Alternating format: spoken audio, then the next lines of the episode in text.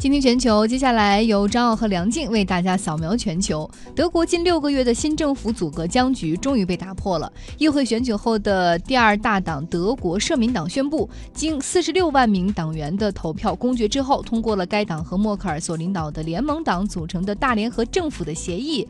那这一结果也标志着默克尔的第四个总理任期可以正式开始了。嗯，这个终于要开始自己的任期之后，这默克尔也表示说，看到美国政府减税。政策哈落地效果不错，那么德国也将联手法国推动一系列的联合公司税的改革。那他已经做好了准备。他说，一旦新一届的德国政府就位的话，他就立刻会和法国共同在欧洲推进多项关键改革，加强欧盟一体化的进程。我们再来关注华尔街的资本大鳄卡尔伊坎在资本市场上成功的逃顶了。根据《华尔街日报》的报道，特朗普宣布启动对于钢铁和铝征收高关税之后，道琼斯指数下跌超过四百点，但是卡尔伊坎却是成功的避免收益回撤。他在一周之前就已经抛售了手中价值三千一百万美元的曼图沃克工业制造公司的持仓，而当伊坎卖出的时候，股价是三十四美元。特朗普宣布加关税之后，股价立马跌到了。二十六美元，对，就是对进口的钢铁和铝加税。而这家公司呢，它是一个工业制造公司，它的很多原材料是要进口的，所以说加这个关税对他来说实际上是个利空的消息。嗯，大家也知道，这个卡尔伊坎是华尔街的资本大鳄，是那种激进的投资者。他呢，在这个美国大选的时候就支持特朗普总统，并且早期呢还是特朗普总统经济委员会中的一员。所以《华尔街日报》就质疑哈，这个卡尔伊坎是不是有提前得到。消息了，我们来看美国联合航空的十七名员工公开反对公司新颁布的季度奖金政策。这新的奖奖金政策到底是怎么样的呢？它是规定说，我们每一个季度拿出十万元的奖金，那由谁来得？是由抽签来决定的，就是所有员工都有机会。呃，只要我们的联合航空达到了他们的业绩预期，那谁能得到，那就要看抽签了。持反对态度的员工认为这不公平，并且呢，认为公司实际上利用这一点。缩小了能够获得奖金的人数，而且这很奇怪啊！优秀员工难道不是因为他的实力或者对公司的贡献而定吗？怎么还以运气来决定？对，变成了彩票了，这有点怪了哈。好，再来看下一条资讯：尼日利亚正在经历热沙。呃，拉沙热疫情从今年的一月到现在，已经有超过一千例的拉沙热病情发生了，也超过了九十人死亡。呃，拉沙热它的症状呢，包括发热、恶心，还有胸腹部的疼痛。尤其是怀孕期的妇女，还有婴幼儿，如果在感染了这种拉沙热之后，死亡率是偏高的。那拉沙热主要现在流行于西非地区，但始终没有研发出疫苗。嗯，其实拉沙热并不是一种新的疫情或者是传染病，它在西非地区。已经流行过几轮了，而这次又是新的一轮疫情的流行。我们最后来关注国际足坛，有一条令人心碎的消息：三十一岁的佛罗伦萨队的队长，也是意大利国脚后卫阿斯托里，他昨天去世。他呢之前身体没有任何的问题，还随着佛罗伦萨队前往乌迪内斯为联赛的比赛做准备。白天他正常的训练，但是晚上在酒店的床上，他于睡梦中去世。而原定于昨天下午举行的佛罗伦萨对乌迪内斯的意甲比赛也推迟举行。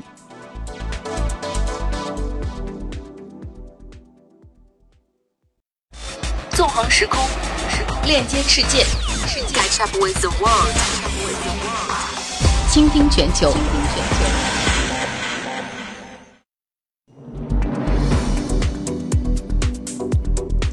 倾听全球继续关于物理学电与磁的知识分享。之前呢，我们在上周的节目当中跟大家介绍过切割磁感线，它可以产生电流，但它直接产生的是交流电，而通过转向器出来的是直流电。那爱迪生呢，最初生产的就是直流电，而特斯拉则倡导交流电。他们两个的观点不同哈，但是他们的技术和理论时至今日依然为我们所用。对，尤其是特斯拉哈，有很多人都只记住了爱迪生，但是实际。让爱迪生他只是一个更伟大的商人，那若是科学家的话，特斯拉又更胜一筹。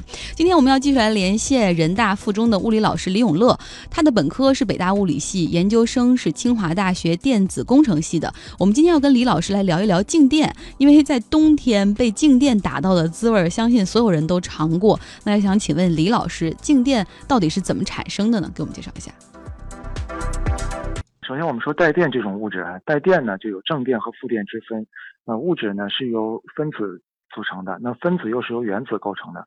原子里面有原子核和核外的电子，原子核呢就是带正电的，电子呢是带负电的。那么假如说呢，平常的物体它的这个原子核里边的正电和电子的负电是一样多的，所以整体这个物体就不带电。那么如果呢，通过某些方法把这个原子核里边的正电和电子的负电不一样多，这个物体就会带电。比如说，我们通过一些方法让电子丢失一些，或者让电子多一些，那么这个物体呢就会带电。啊，正电和负电的这种命名方法是富兰克林命名的。呃，那么使物体带电呢，有这么几种方式啊。首先呢，如果想使物体带静电，有三种方式。第一种方式呢，就是可以通过摩擦的办法。比如说，我们穿涤纶的衣服的时候呢，身体和衣服发生摩擦，于是这个身体也会带电，涤纶也会带电啊。比如说，身体上的一些负电跑到了涤纶上，那身体就会带正电，于是涤纶就会带负电啊。那么第二种方式呢是感应起电，就是让一个带电体靠近一个不带电体的时候，那个不带电体的各个部分上也会产生电荷。第三种方式是接触起电。比如说，我们用一个带电的小球去接触另外一个不带电的小球，那么这两个球就都会带上电了。那么在生活当中呢，最常见的就是第一种方式，就是摩擦起电，而这个电呢会储存在我们的身体之中，所以就称之为静电。那静电这个概念是相比于电流而言的，如果电荷在流动就叫电流，那如果电荷不流动，只存在我们身体之中，呢就叫静电。啊，静电呢，如果在我们身上存着之后，当我们遇到导体时，这个静电就会变成电流。静电形成电流之后，我们就会感觉到身体被打了一下，就会有痛感。啊，这个就是静电的一个特点。打的威力有多大呢？会伤害到自己吗？那个人体呢，是一个电容很小的电容器啊，也就是说呢，人体只要带一点电荷的话，这个电压就会非常高。啊，我们在摩擦的时候呢，产生的电量并不大，非常非常少。但是因为人体的电容非常小，所以会造成很高的电压。啊，可能会有几千伏甚至上万伏。那当我们接触导体的时候，以上万伏的高压就会形成很高的电流，于是身上就会有一个强大电流通过，我们就会感觉到被打了一下。但是因为电量很小，所以很短的时间内这个电荷就被放光了。因此呢，这个静电的呃这个作用一般来讲是不会对人产生危害的。啊，因为电压虽然高，但时间非常短，所以不会产生危害。相比来讲呢，我们用手去接触那个家用电，二百二十伏的家用电，这个反而会有危害。因为什么呢？就是因为这种电虽然电压不是很高，只有二百二十伏。但它是持续不断的，它可以一直打我们的身体，那这样的话我们就会产生危险了。所以在生活中呢，静电虽然说很常见，经常打我们，但是一般来讲不会有危险。那么呃，产生呃产生静电的原因，就是因为在摩擦的过程中，电荷没有被导走。如果我们的空气非常潮湿，空气是导体，那么就算我们产生了静电，很快也会顺着空气导走，所以一般就不会被打。也就是说呢，比如下过雨了，那么就很少出现被打的现象。但是如果空气非常干燥，它不导电，这个时候一旦摩擦产生一点电荷的话，就容易存住。这样我一接触别的金属导体啊，我们就会放电。所以一般来讲是在干燥的冬天啊，我们会容易出现被静电打的这种现象。那么这种现象如果想避免的话呢？呃，不太好避免。第一个就是我们尽量不穿啊，比如说有一些容易产生静电的衣服。第二种方法呢，就是如果我们产生了静电之后，我们可以啊，先用比如说一个钥匙啊，或者一个什么其他的导体，用这个东西呢去接触门把手或者接触暖气管，让它静电顺着这个导体导走。在这个过程中，因为我们手有很大的面积去握住这个导体，所以呢。啊，这个虽然会放电，但是不疼。那假如说我们直接用手指去触碰，比如暖气管，这样的话呢，这个接触面积比较小，电流都通过我们的手指尖儿通过去了，这样一来我们就会感觉到比较疼啊。所以静电生现象很讨厌，但是一般来讲对人没有危险。不过如果要是在比如说像这个面粉厂或者是像那个加油站这样的地方，那静电的危害就比较大了。因为一旦一旦，因为他们这种地方呢，一般空气中会有一些可燃物质，比如说粉尘。或者是这个这油啊，那这些物质呢，一旦有静电的火花，就容易爆炸。一旦爆炸了，就就对你产生很大的危害。所以像这样的地方，一般来讲呢，要保持空气的湿润，以使得静电很快的导走，否则的话就容易出危险。好，非常感谢李永乐老师给我们带来的介绍哈。哎呀，我身边有很多钢铁硬汉，不怕什么都不怕，就怕静电。然后比如说像我爸，他就是每次如果要开门之前，他必须用手先摸着墙摸一会儿，他觉得没事了才敢去用那个钥匙去开门。那说明叔叔是不是总产生静电？他总对人放电。对，钢铁硬汉怕静电哈。我们来呢要给大家来提一个问题了。呃，这个问题就是我们身上产生的这种静电，它的电压是高呢还是低？呢，比那个我们平时用电的这个电源啊，二百二十伏的电源，对，是高还是低？大家可以找到倾听全球的微信公号来告诉我们答案。下周我们会啊，明天呢我们会继续请这个李永乐老师来跟我们讲电哈，我们要继续来聊一聊静电。如果大家喜欢物理的话，也可以去关注李老师的。微信公号叫李永乐老师，永乐是永远快乐那两个字。然后说到这个静电哈，想跟大家透露一个小小的细节，我们在这个直播间的。这个桌子上哈有一条静电释放条，是一个我们我我跟张奥刚刚还探讨到底是什么样的材料，也不知道啥材料。但是呢，我们的这个直播要求是，尤其是冬天进到直播间的时候，你的双手必须先触摸一下这个条，把你的静电释放走。对，他的意思是先不要碰麦克风，因为麦克风是个金属的，你这样一碰到它可能会导致。这个麦克风瞬时的失效，我也不知道不知道为什么，然后但是会要先碰一下这个释放条就没问题了，就不会被打到了。对，所以说你看这些静电的应用，其实就在我们的日常生活当中哈。好，找到倾听全球微信公号来回答我们的问题吧。好，稍后是一段广告，广告之后将会为大家带来亿万的秘密。Welcome aboard, we are taking you to the billions。亿万富翁的秘密。分享他们的习惯与原则，财富和人生。纵横时空，链接世界，Catch up with the world，倾听全球。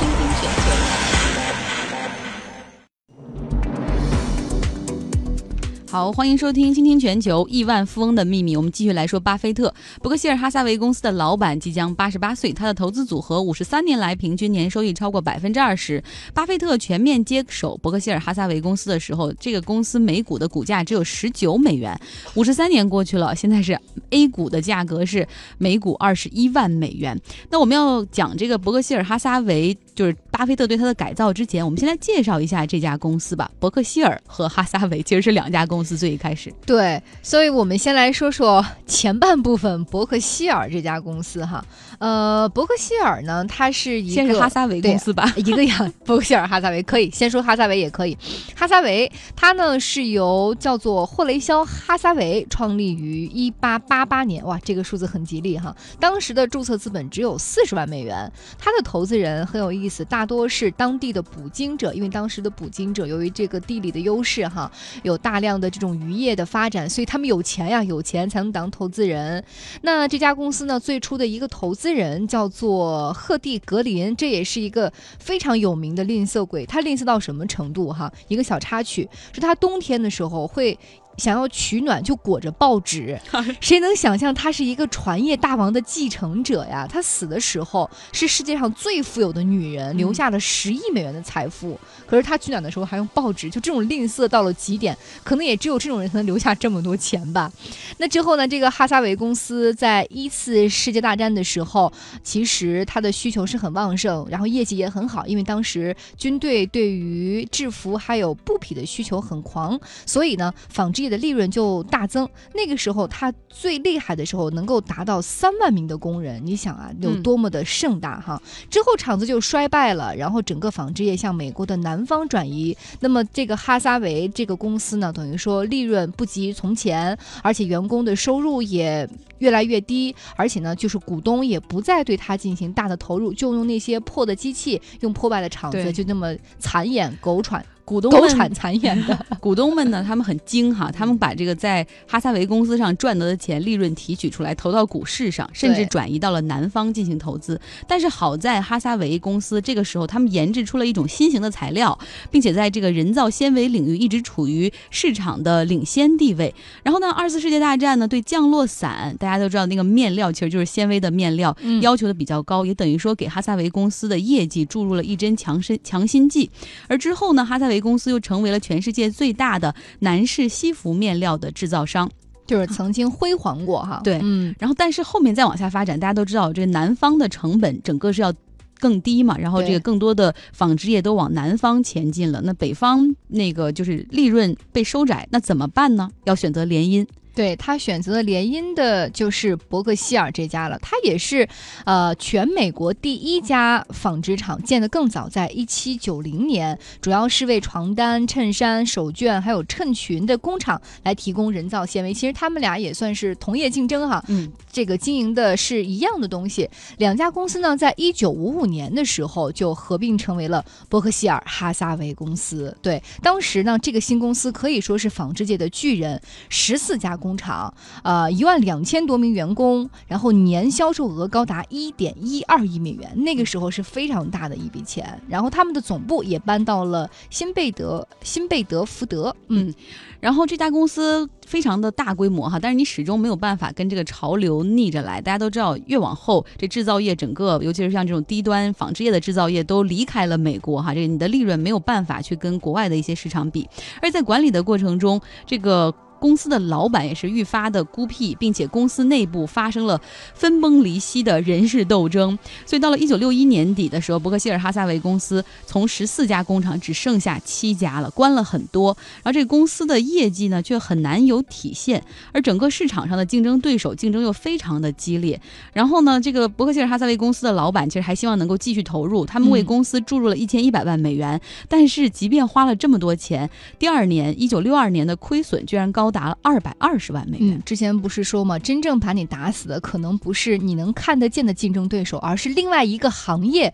比如说那个时候，很多女性的手里哈，都这个手袋里装的是舒洁纸巾，她们都不用手绢了。很多衣服呢，这个材料也完全不是这种化纤的了，所以整个他们这个市场就出现了大的下滑。然后呢，伯克希尔哈撒韦最重要的一个问题，也算是压倒他们的最后一颗稻草，就是在继承人问题上，因为他是。有两家公司合并而来嘛，两家各有一方比较中意的继承人，但是双方最终没有达成一致的协议。是，那这样呢？到了一九六三年的时候，伯克希尔哈撒韦公司的股票就跌呀跌，跌到了每股只有八美元左右，比之前缩水了百分之四十五。而这个时候，大家想一想，那不就是巴菲特所寻找的价值洼地吗？就是这家公司的规模还是很大，有不错的正向现金流，同时它又被市场低估哈，然后所以巴菲特。就开始接触这家公司，同时也通过一些财报发现这家公司是可以的，他就开始大量买入这家公司的股票，并且呢，他在一九六三年的时候，其实就已经成为了伯克希尔哈撒韦公司的最大股东，只不过他一直隐藏在幕后，没有自己亲自出面。对，那那个时候，甚至这个伯克希尔的销售副总裁曾经他认识巴菲特，还打电话问说：“哎，你是不是买了我们的股票？”然后巴菲特含糊其辞说：“呃，可能会吧，也可能不会。”巴菲特啊，这时候已经盯上了伯克希尔哈撒韦公司，那他为什么不直面的？出来去接管这家公司，他当时遇到了什么样的问题呢？是我们明天再说哈。大家可以想一下，那个时候巴菲特去买这个伯克希尔哈撒韦公司的股票啊，一步步买成了股东，然后最后整个控制权在手中，他之后可能要开始裁员关店，这不就跟现在的激进投资人卡尔伊坎没什么两样吗？好，接下来我们是 Music of the Day，来听一首歌曲吧。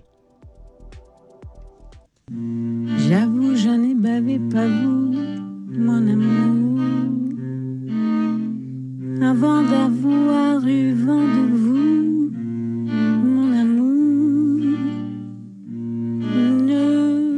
这首好听的歌曲并不陌生，之前在节目中给大家放过，叫《La Java Nice》，一首法文歌曲，出自电影《水形物语》《The Shape of the Water》。所以在今天北京时间上午的时候，第奥第九十届奥斯卡颁奖典礼在洛杉矶举行了。那这一部电影《水形物语》哈，它是充满奇幻色彩的爱情片，成为了最大赢家，获得了最佳影片、最佳导演、最佳原创配乐、最佳艺术指导四项大奖。就是大家都知道，去前一年这个《拉拉 La Land》它获了七个大奖，成为最大赢家，而今年四项大奖其实就已经是最大赢赢家了。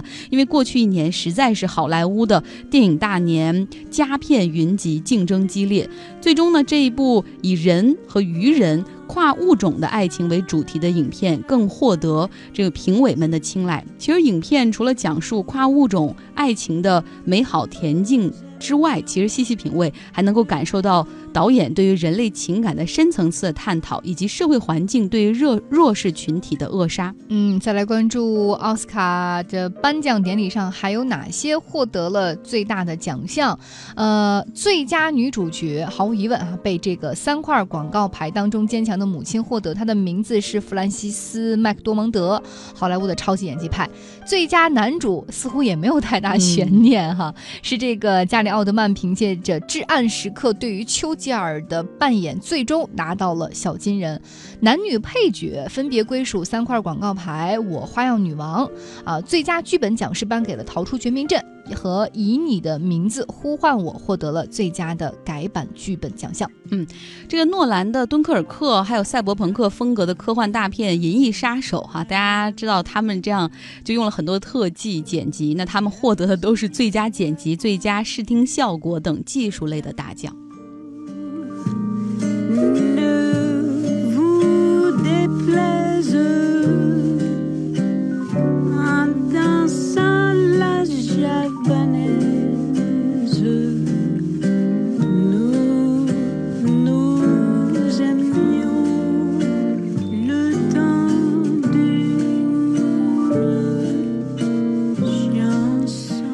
大家看过《水形物语》的话，就更加知道哈，它为什么能够击败三块广告牌获得最佳影片。其实，三块广告牌里面蕴含的能量非常的大，但是更多的是基于现实然后来写的一个剧本。但是人呃，《水形物语》它更多的是虚构的。然后呢，并且通过这个虚构的爱情、跨物种的爱情，而折射出现实生活中的一些矛盾。